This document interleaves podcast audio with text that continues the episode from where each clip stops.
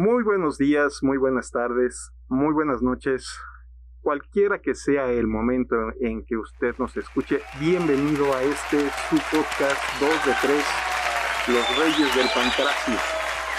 Permítame decirle que lamentablemente no tenemos en estos momentos la presencia de nuestra estrella, el famosísimo don Héctor Babyface Tenorio, quien nos pidió de favor tomarse unos días en un lugar tranquilo, sin mucho relajo. Y se fue a Tierra Caliente, Michoacán. Esperemos que se le esté pasando bien, sin ningún sobresalto. Donde quiera que esté, le mandamos un beso ahí donde él se encuentra.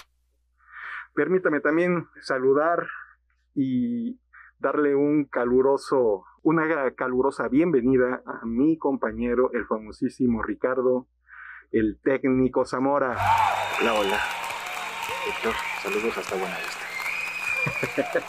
y también, como no, con la gran presencia de mi otro compañero, Ariel, el exótico Mendoza. ¿Qué tal, mi estimado Felipe, mi querido Ricardo? ¿Cómo están? Eh, pues un, un, saludo, ¿no? Allá a, hasta Buenavista, a mi buen amigo Héctor Tenorio, que me dice que se fue a hacer eh, turismo extremo. Es, es tremendo. Un capítulo nuevo de Netflix, ¿no? Exactamente. no, luchador, rudo, por cierto, periodista, y ahora se va a Tierra Caliente, se, pues uno se da cuenta que le gusta la vida peligrosa. Sí, es todo un temerario, mi querido amigo Tenorio. Y también saludar a nuestro amigo imaginario que lo hemos invitado desde la primera emisión. Todavía es fecha que no, que no viene. Eh, saludos hasta el Conalep allá para mi querido amigo El Oso Pérez. Saludos, Oso Pérez. Y bueno, pues ya que estamos todos juntos, los poquitos que seamos hoy, pues vamos a entrarle a un tema bastante bastante interesante. Resulta que por estos días se dio la inscripción este, de eh, varias organizaciones políticas que quieren ser partido. Digamos que a nuestra democracia le hacen falta más partidos. ¿Cómo ves, mi estimado Ricardo? Yo diría que hay un hartazgo todavía, a pesar de que hubo incrementos en participación electoral en las pasadas, más recientes elecciones a nivel federal, este, no tanto las locales. Eh, hemos visto que a pesar de eso, todavía hay un, hartazgo muy importante de la, de la ciudadanía que ya no creen los políticos, ya no creen la política. Yo creo que más creación de partidos políticos, y es lo que vamos a platicar ahorita, y lo vamos a, incluso ustedes cuando escuchen algunos apellidos, algunas, algunos nombres de las organizaciones, pues no queda más que hacernos pensar mal, que más que una este, demanda política, demanda social, eh, parece que están persiguiendo intereses económicos, ¿no? Pero bueno, vamos a ver que la ciudadanía opine este, a partir de los señalamientos que hay hasta el momento, ¿no? Pero ¿cuáles son estas organizaciones políticas que quieren formar un partido? O sea, seamos sinceros, los pocos partidos que se han formado nacen por una necesidad. No olvidemos que el PRD viene de una ruptura muy importante que tuvo con el partido que era en aquel tiempo el que ostentaba todo el poder, el PRI. Esto genera toda una revuelta social y genera todo un cambio dentro de la vida política de México. Estos partidos tendrán esa calidad o tendrán ese fondo como para hacer verdaderamente un cambio dentro de esta política mexicana. ¿Cómo ves, mi estimado Ariel? Yo creo que no, yo creo que como bien dices, los partidos políticos que prevalecen eh, vienen de una coyuntura social, ¿no? El PRI, eh, después de la Revolución Mexicana, eh, el PAN como su contrapeso, el PRD también a raíz de estos procesos poco democráticos que había en el Partido Revolucionario Institucional, y Morena también nace a través de, del hartazgo de los partidos políticos tradicionales, y yo ya no veo hoy en día partidos políticos que fomenten o generen una ideología eh, e, establecida con base en, un proyecto eh, eh, gubernamental, ¿no? O sea, no es como en España que podemos ver partidos de extrema izquierda, de extrema derecha, este, de centro, conservadores, etcétera. Aquí como que nada más vemos em, proyectos encabezados por una sola persona para ver si pueden agarrar algunas prerrogativas, registrarlos, este, ganar algunas alcaldías o estar ahí dentro del ojo público, ¿no? Se habla aproximadamente de 17 organizaciones o 17 asociaciones civiles que buscan o intentan ser partidos políticos en Michoacán. Fíjate que esa es una parte muy interesante. Uno pensaría, digamos que el, que el mecanismo que uno buscaría sería ser un partido nacional, pero el hecho de que también se pueda hacer política desde lo interno, desde tu estado, creo que sí es un punto muy interesante. Hay que ver cuáles son estas organizaciones. ¿Alguien tiene por ahí los datos? Sí, mira, eh, son 17 organizaciones, pero destacan algunos nombres, por ejemplo, el de Marcelo Yepes Salinas, que él eh, primero fue morenista, creo que buscó la alcaldía de Guaniqueo por Morena en el 2018 y después fue del Partido Encuentro Solidario eh, por el distrito de Tarímbaro.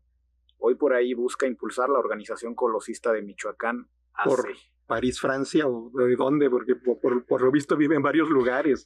Sí, exactamente. Sí, inclusive en, en esta última elección 2021, este, antes de postularse y registrarse, y fue como quedó eh, candidato a diputación de Tarímbaro, buscó en ese mismo periodo ser de Morena, de, por también una diputación federal eh, que correspondía a la de Cuitseo.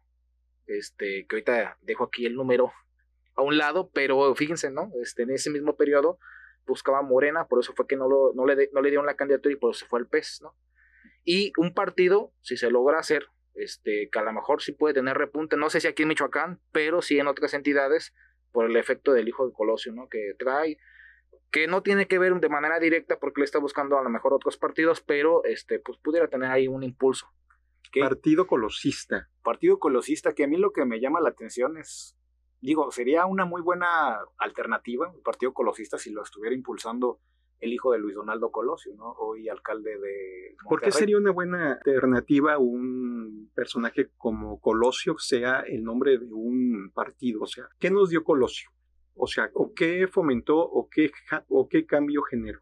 Yo creo que eh, pues siempre va a existir esa expectativa, ¿no? De, del hombre que en ese tiempo se rebeló ante el PRI, que el PRI era eh, pues un partido hegemónico que tomaba las decisiones, que era eh, que fomentó la dictadura perfecta y que Colosio fue un rebelde precisamente de, de, los procesos electorales, de los procesos democráticos internos que tenía el PRI. Entonces, yo creo que no sabemos cómo vaya. No, quién sabe. O sea, pues sería estar generando cosas eh, sin sentido, ¿no? Pero yo creo que... Lo ponen al nivel de un prócer, o sea, estamos hablando de un Cárdenas, de un Zapata quizás, de un Morelos. Oye, y en ese sentido, ¿tú crees que si se genera otro partido, no sé, un partido que diga silvanista o el partido cardenista, ¿crees que también logra ese mismo efecto por la pregunta que hacías de por qué tener un partido? Claro, ahora, colosista en Michoacán, o sea, la cuna del el PRD, la cuna de, las, de, los Cárdenas, ¿sí tendrá futuro un partido de ese estilo aquí?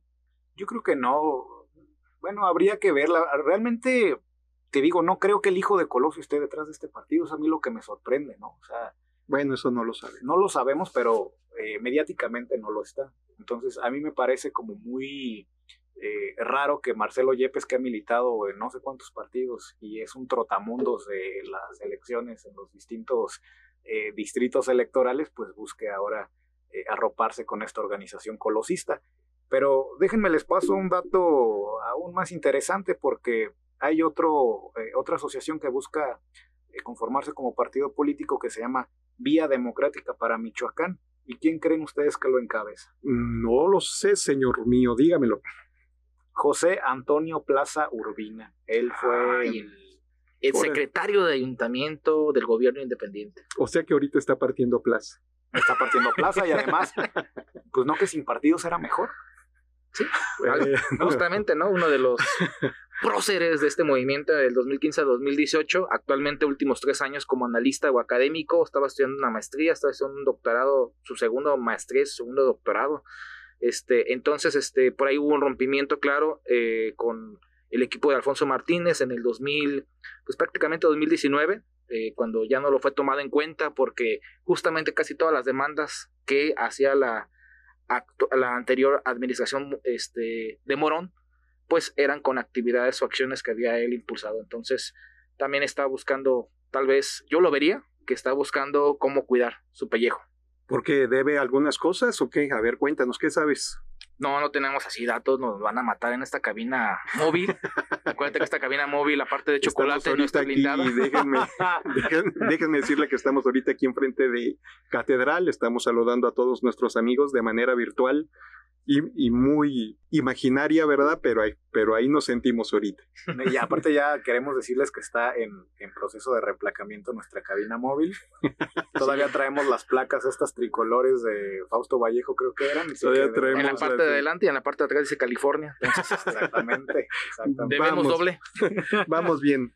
Pero ahorita que hablabas de, de un partido silvanista, precisamente, bueno, no es exactamente un partido silvanista, pero sí una exfuncionaria eh, de Silvano, eh, secretaria de Igualdad Sustantiva, Nuria Gabriel Hernández Abarca, también busca registrar su asociación, bueno, ya registró su asociación este, civil para, para posiblemente convertirla en partido político que se llama Acción para la Igualdad AC. Que dicen por ahí que es como más un movimiento feminista o realmente es un, otro, una tendencia totalmente eh, diferente. Sí, digo, quizá podría ir por esa, por esa misma línea. Yo creo que ya es un grupo que ha estado tomando mucha fuerza y en algún momento creo que tener presencia dentro de la política en México sería bueno. Lo que yo creo que el ejercicio, digamos, todavía muy local, a lo mejor no les da como para poder generarse un, un mayor peso pero creo que sí sería un buen ejercicio. Lo malo es que viene, viene con el estigma de que estuvo en el gobierno de Silvano, donde este, yo creo que les hizo falta muchísimo más trabajo en este aspecto en favor de la mujer, pero no somos nosotros quienes para decirlo, sino los mismos grupos son los que lo deberían de manifestar. Sí, porque así como se ha manejado ella de que es un partido, un movimiento feminista que quiere ser un partido político, yo no veo que muchos eh, colectivos feministas se vayan a sumar, porque yo conozco a muchas amigas que, pues bueno, feministas de hace 10 años, son algunas muy radicales, otras no, pero obviamente pues están en contra o estarían en contra de sumarse a un partido y luego, como dices muy bien, con ese estigma silvanista, ¿no? Entonces, como que sí lo veo muy poco probable, si logra registrarse. Muy bien.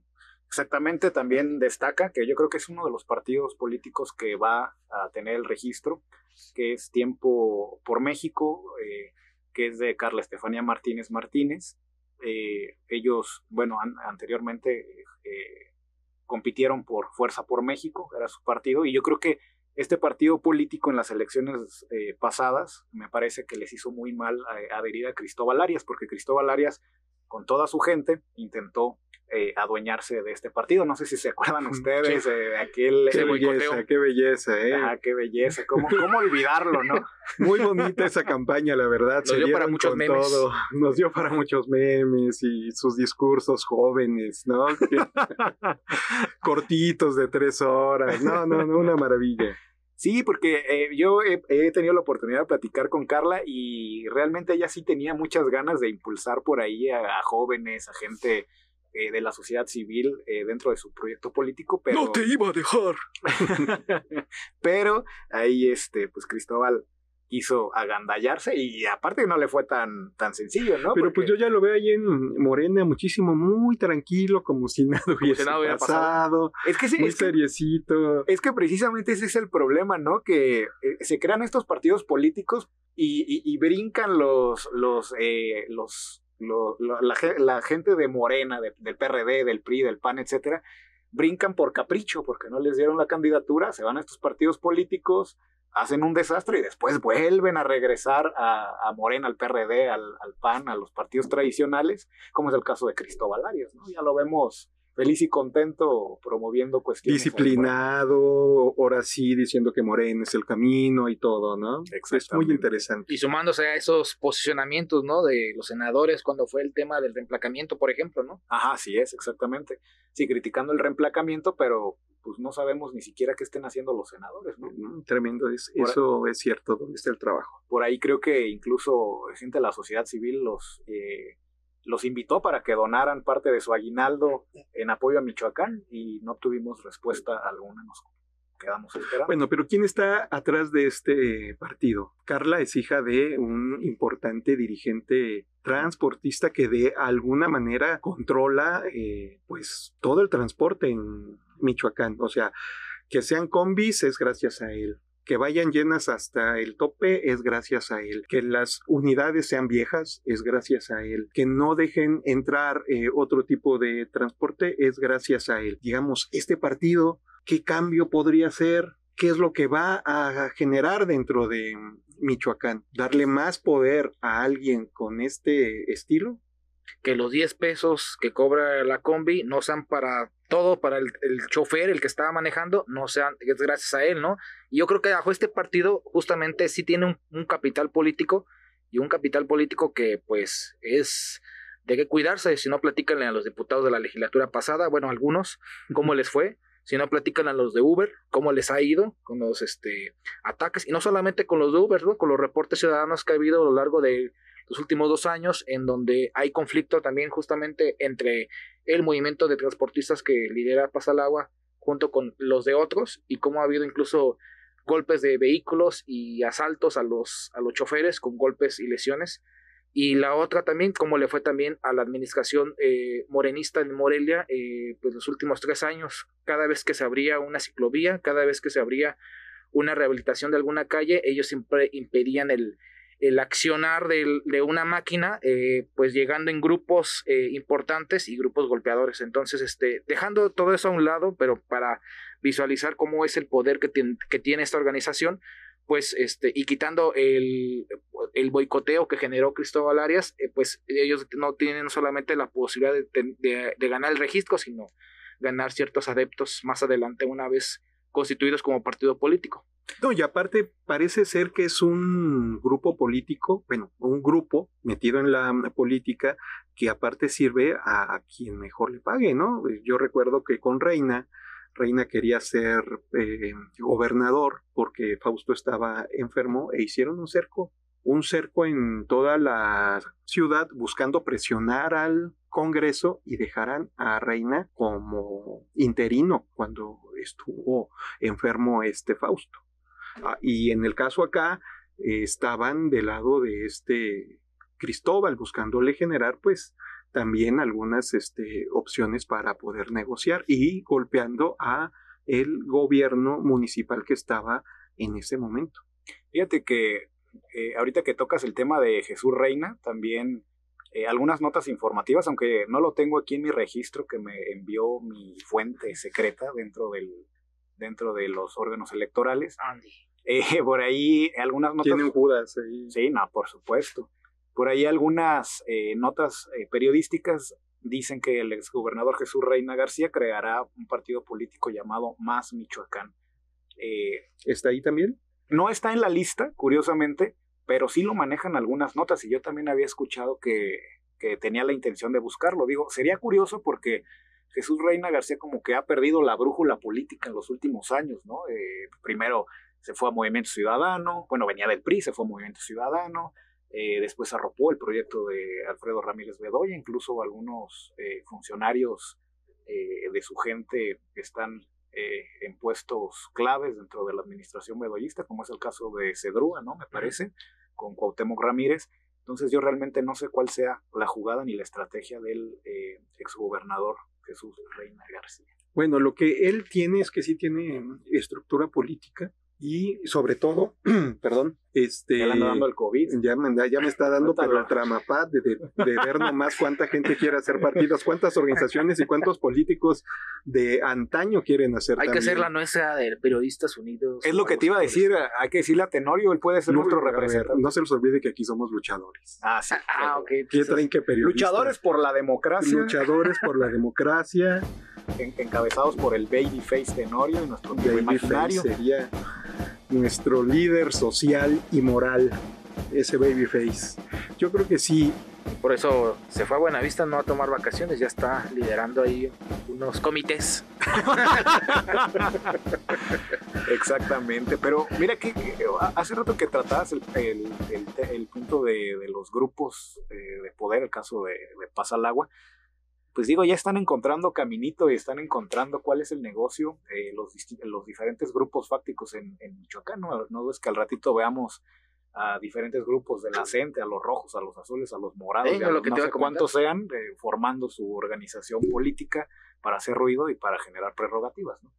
Sí creo yo que este, estos este, nuevos partidos políticos buscan un mercado, darle voz a ciertos mercados que pues ahorita no se ven, y digo mercados por decir algún grupo social, que no se ven representados actualmente con los partidos que hay. El caso es que en muchos de ellos vemos el viejo estilo de hacer política. No hay, digamos, una, un aire fresco que nos diga vamos a hacer algo nuevo, vamos a hacer un cambio que sí se ha dado en otros países y donde la misma gente joven genera estos cambios con nuevas propuestas digamos, ¿qué puede esperar un joven que eh, desea ver otra forma de hacer política cuando uno de los partidos se llama Partido Colosista? ¿No? Y estamos hablando, aunque fue un político con alguna trascendencia, pues es un político del viejo cuño, ¿no? De lo más rancio de lo que es la política en México, que es el PRI. Digamos, si no se busca generar en verdad unas, este, unas nuevas vías de hacer política, bueno, pues esto va a ser muy complicado que cambie la, la situación del país. ¿Qué podríamos hacer? Por primer paso, hay que generar una democracia participativa. De ahí es que yo veo con buenos ojos, por ejemplo, la consulta que se quiere hacer para eh, ratificar el mandato de Andrés Manuel, pero ese nomás es un paso, o sea, todavía hay que darle este cómo va a funcionar después de esto cada vez que uno quiera remover a alguien de su puesto político, porque pues ahorita es muchísimo, muy cómodo. Todos los políticos jalan para sí mismos. Ya tienen la opción de ser este, reelegidos, pero uno como sociedad no puede removerlos. O sea, ellos pueden estar sus tres años, sus seis años, pueden hacer malas cosas y solamente cuando dejen su cargo, pues uno simplemente ya no los vota. Si ellos quieren, pues pueden volver a estar en una elección y pueden volver a ganar. Pero como sociedad no los podemos remover. Creo que ese sería un paso importante para hacer un tipo de, de política nueva y en verdad irle dando aires nuevos a este país y a este estado en cuestión electoral. ¿Cómo ven? Pues bueno, en el caso de la promoción de la participación ciudadana siempre ha sido un tema de interés colectivo, primero por la falta de mecanismos y cuando hay mecanismos la falta de instrumentos. Y ahora que a lo mejor hay una oportunidad de generar ese cambio donde se le dé poder al ciudadano como tal, este, vemos que sí hay participación, pero a lo mejor no tanta como uno pensaría hace unos años atrás, cuando desde la academia, desde la organización social se pedía o se exigía, y ahora que sí lo hay, eh, no se pues no se, no se adopta, no se... se, puede, no se acuña. Es que pasó aquí, es que pasó el payasito aquí del, del, centro. Como tenemos una ventana en una puerta lateral, vemos las personas y hice una seña obscena, entonces este ya no vuelvo a hablar. ¿Cuál seña obscena? Lo que quieres es que le des algo de dinero. Ahorita, joven. Siempre te baila y no le das nada. y bueno, ahora en estos mecanismos de participación eh, pues esperemos que sí tenga un resultado positivo, no, no se mm, genere politiquería alrededor de eso y que también este, lo hemos visto, ¿no? Ah, por ejemplo, cuando se crearon estas candidaturas independientes y que le empezaron a poner eh, pues muchos, este, eh, digamos, ¿cómo le ponemos? Instrumentos difíciles de alcanzar, que solamente podían alcanzar ser candidatos independientes alguien que tenía pues mucho recurso monetario, ¿no? Un empresario o alguien que venía de otro partido político. O un narco, ¿no? O un narco, ahí también se manejó todo, mucho ese tema. Y al final de cuentas, los que eran ciudadanos como tal, pues a lo mejor sí apenas alcanzaron a registrarse, pero nunca lograron tener un resultado positivo en una elección. Entonces, este, es lo que se, lo que se ve, ¿no? Bueno, si quieres voy para platicar el caso de Michoacán, cómo va en el Congreso, esos temas. Incluso eso de la, de la revocación de mandato se manejó también por una iniciativa de ley en la legislatura 74 de Michoacán, si incluso se aprobó, pero nunca más pasó de ahí, no se generaron instrumentos y no, ni, creo, tengo, tengo entendido que sí se publicó en el periódico oficial, pero no se llegó a ejecutar. Entonces, Ahora veamos. Fíjate que ese es un buen, ese es un buen tema. Yo creo que se le puede dar una checada para ver cómo está. Perdón. yendo la voz. Perdón, es que llevo ya más de tres días hablando. ¿En la fiesta? En la fiesta. hablando con la gente. No, hombre, unos besotes. Bueno, yo creo que ya me dio COVID, lo siento. Ahorita directito a hacerte la prueba. ¿Cuál sana distancia con esas fiestas? No, no se crean. Nada, nada, nada que ver. Un poco de frío. Este, ver cómo va este tema de lo de este y darle dientes a esta propuesta de ley. Creo que ya es tiempo que eh, México su eh, forma de hacer democracia ya tenga dientes para que puedan ser eh, juzgados por la sociedad con el voto eh, los malos manejos políticos. Si tú a la mitad de su periodo ves que no está haciendo un buen trabajo, bueno, pues entonces sí, este, quitarle el puesto. El pueblo pone, el pueblo quita.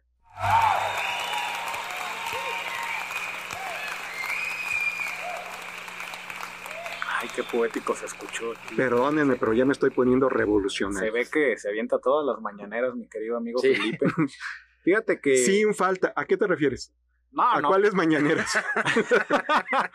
Porque sin falta no lo has hecho. Ah, ¿A cuáles crees que me refería? Pues no sé, pero si son las que yo pienso, sin falta. De las otras a veces. Fíjate que es, es interesante este tema. Me parece que ahorita que, tocas eh, precisamente ese punto de, de que se puede hacer politiquería. A mí me parece que el INE precisamente es el que está haciendo politiquería, ¿no? Lorenzo Córdoba se ha subido al ring con Andrés Manuel López Obrador referente al tema de la revocación de mandato. Y realmente a los que nos afecta pues es a los ciudadanos, porque no sabemos a ciencia cierta, o el grueso de la población no sabe a ciencia cierta de qué va la revocación de mandato y cómo se puede hacer. Y yo creo que el Instituto Nacional Electoral debería estar informando cómo se debe hacer y cuáles son los procesos para hacerlo. Eh, me parece que el INE, en lugar de estar fomentando la democracia, está eh, teniendo una pelea con, con Andrés Manuel Obrador, con Morena y con las asociaciones que están buscando las firmas y la gente pues se siente desorientada. Por ejemplo, te refieres a este argumento donde un gran porcentaje de estas firmas que se han recuperado por parte de las personas, que igual ahorita lo mencionas, que están impulsando la recolección de firmas. Eh, el INE, este, incluso consejeros del IEM ya pensaron a poner aquí en Michoacán, eh, mencionan que ese gran porcentaje son o son personas que están presas o son personas fallecidas, por lo cual esas firmas eh, no serían válidas y por lo tal no se alcanzarían esos porcentajes requeridos para que este mecanismo se logre. tengo entendido que pues este, es como casi un 15% lo que ellos están alegando. Entonces, no sé si a eso te refieres, Sari. Sí, exactamente. Eh, lo que pasa es que no hay transparencia en este tema. Eh, muchos partidos de oposición dicen que precisamente firmaron presos, firmaron muertos, etcétera. Y la asociación, eh, una de las asociaciones que está o que recolectó ya las firmas, dice que, que incluso algunos grupos opositores son los que están echando a estas firmas. A ver, ¿cómo, cómo, cómo, cómo? A ver, de los que son visibles, hay una eh, asociación que se llama Que siga la, que siga la democracia. Y, hay otras. ¿Cómo cuál? Ah, la verdad no sé, no me sé ni los nombres, pero por ejemplo, este grupo eh, opositor, este grupo que ponía casas de campaña vacías afuera del Zócalo, Frena, eh, encabezada por Gilberto Lozano, es uno de los grupos que sí quiere que se lleve a cabo la revocación de mandato. Entonces ellos, eh, no sé si se han puesto a recaudar firmas, pero al menos en lo mediático sí han dicho que apoyan esta eh, revocación de mandato. Y muchas asociaciones eh, recolectoras de firmas, sobre todo que siga la democracia, son las que dicen o argumentan que son ellos los que están aventando este tipo de, de firmas de personas muertas, de personas presas, etcétera. Pero es que el problema es que no hay certeza y que el INE tampoco, que el INE como que se ha querido lavar las manos en este tema. ¿no? Y aparte de las campañas mediáticas que yo creo que se originan de ese tipo de organizaciones, que ya después vamos cuál es el nombre y el apellido, pues no creo que Frena sea el principal, pero sí debe de haber uno de los importantes. Eh, el argumento es que, por ejemplo, nosotros veíamos, por ejemplo, aquí en Morelia, eh, una eh, colocación de mesitas para recolectar firmas, ¿no? Yo lo veía así, mesitas pues donde, nada más está una persona y, y ahí vas pasando para firmar. Entonces el argumento mediático en contra mencionaban, oye, pues eh, que la gente no ve, no piensa bien, porque están firmando los propios morenistas, los propios obradoristas, que se vaya Andrés Manuel López Obrador. Y acá no, es que es para que se haga la consulta y pues, pues luego obviamente cuando se haga la votación, pues va a ganar que sí, el sí de que sí siga Andrés Manuel. Entonces justamente ese debate o esa pelea de argumentos en, en, en, torno a ese, a, ese instrumento de participación ciudadana es lo que justamente requiere que una autoridad como el INE pues promueva eh, cuál es el objetivo, ¿no? De manera clara. Porque así se hace un debate entre los ciudadanos Claro, claro, se ha ido más bien en, una discusión política más que en, en verdad, promover una acción democrática, ¿no? Un ejercicio democrático. Y sí, tienes razón, eh, eh, pues toda la gente piensa que es para revocar mandato, pero yo este, creo que funciona dentro de las dos vías, puede ser para revocar o para ratificar el mandato, creo que tiene esa doble función y por eso está la pregunta que creo que todavía es, no sé si ya la hayan cambiando, es en si se desea que continúe en el gobierno eh, Andrés Manuel y está un sí y un no, así muy simple, muy tajante. ¿Cómo ves, Ari? Bien, de hecho hay un, hay un caso eh, muy curioso aquí en Michoacán precisamente de lo que mencionaba Ricardo Zamora. Ricardo, el técnico Zamora. El técnico. Es como el santo de aquí. Es como el santo, es nuestro santo aquí de la cabina móvil.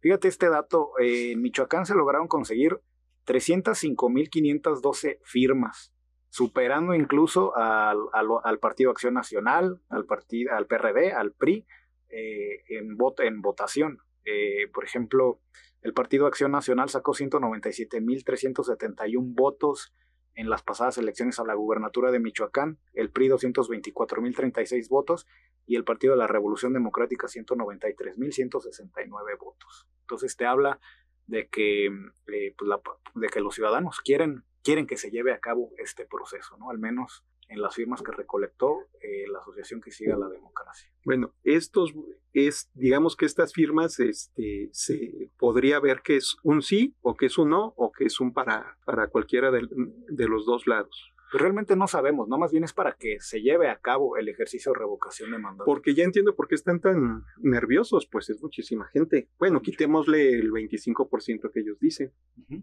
De todas maneras sigue siendo un porcentaje sigue siendo un porcentaje muy muy interesante. Y luego también recordé, eh, súmale aparte de esas, este, eh, digamos, si sí o, si no, cómo funciona. También el otro argumento en contra es que eh, este ejercicio buscaría en su momento que Andrés Manuel pues amplíe su, su mandato como presidente. Entonces es otro de los argumentos que están manejando estas organizaciones. Y Andrés Manuel lo ha dicho miles de veces, bueno, decenas de veces en las mañaneras, en que él se veía la chingada terminando su periodo. Exactamente. Entonces ahí también es algo que también nos ha puesto en claro. Eh, la verdad. No, es un ranchito. Ah. Es un ranchito. Yo voy a poner uno le voy a poner allá en Calabé. no, pero además déjame decirte que. Oye, Héctor, ¿a dónde fuiste? Felipe tiene un rancho yo no sé si de las mismas dimensiones que la que de la que, del presidente Andrés Manuel López Obrador. A cualquier pedacito le dicen rancho. Pero allá en, la huerta, en fraccionamiento.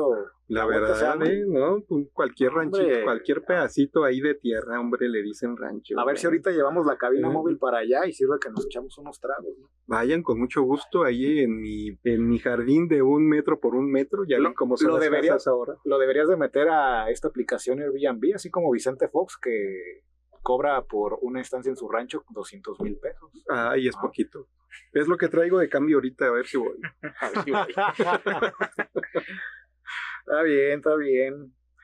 Bueno, este, pues queridos amigos. ¿Ya? Pues ya, vámonos porque hay que igual de trabajar. Ya igual, es que la estacionó mal la cabina móvil aquí, mi amigo. No, chamacos, hay que ir a hacer las cosas que sí nos dejan dinero. Esto es puro relajo, no se hagan y lo hacemos por amor al arte. Ah, no, ¿a ti no te están pagando? Es que nosotros sí. ¿Pagan?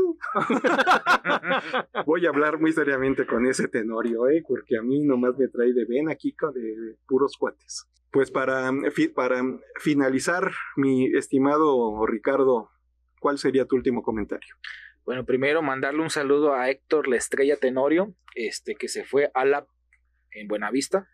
Y pues bueno, no queda más que pues invitar a la gente, siempre es importante este promover la participación ciudadana, no importa cuál sea el instrumento, perdón, cuál sea el, mecanismo o la acción, siempre es importante estar activamente la ciudadanía, no solamente ir a votar cada vez que hay elecciones, este, alzar la voz y promover actividades en el bien común siempre es importante, entonces no queda más que invitarlos a la actividad que ellos gusten y nosotros pues vamos a estar aquí, no nosotros, sino los medios de comunicación en general, la propia academia, la ciudadanía, en estar pues cuidando que no tengan vicios esas actividades. Muy bien, muy bien. Mi estimado Ariel Exótico Mendoza. Eh, no, pues nada más decirle a nuestros eh, a nuestros escuchas que pues ya superamos las, las 11 reproducciones. Eh,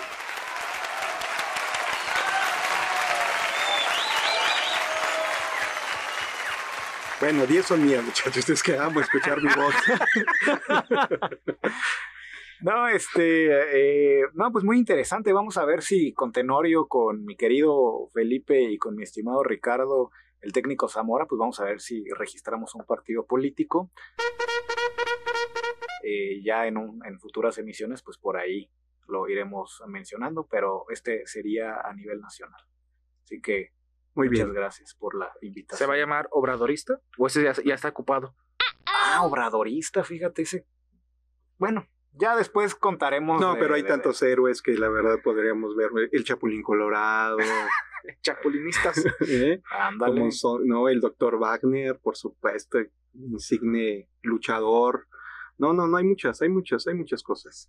Bueno, pues yo soy el doctor feo, el rudo por hoy en esta emisión. Permítame darle las gracias por el placer de su presencia y nos vemos. Hasta luego. Adiós.